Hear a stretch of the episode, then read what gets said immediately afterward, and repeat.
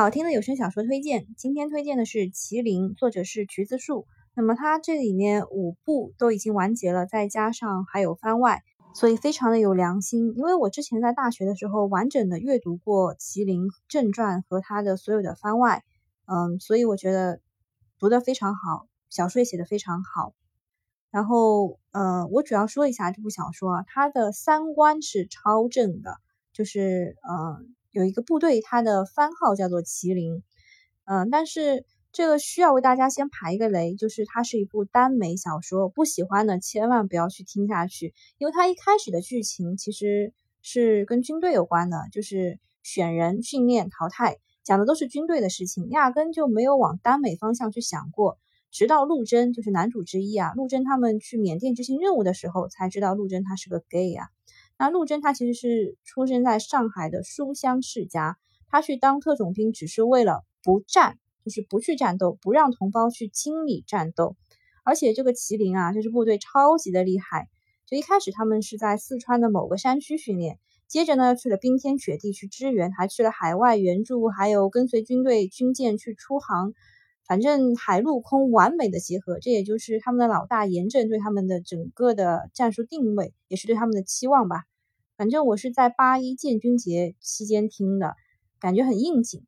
我给大家读一下内容简介：麒麟这种动物呢，是头上有角，脚上有肉，射五背而不为害，所以为人也。他们是终极武器，最利的剑，铁血杀伐，在生死之间徘徊。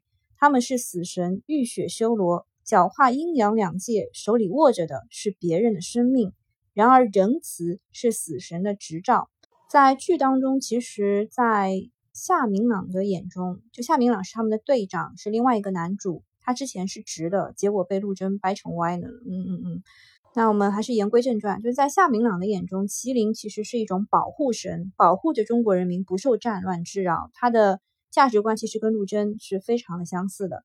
这是一个妖孽的故事，这是一个大妖孽如何降服一群小妖孽的故事。这是一个战斗的故事，这是一个用热血和青春去书写激情的故事。麒麟代表了我对男人的终极梦想。本文的某些内容涉及同性爱的成分，但请相信，呃，真正爱情是两个人的灵魂。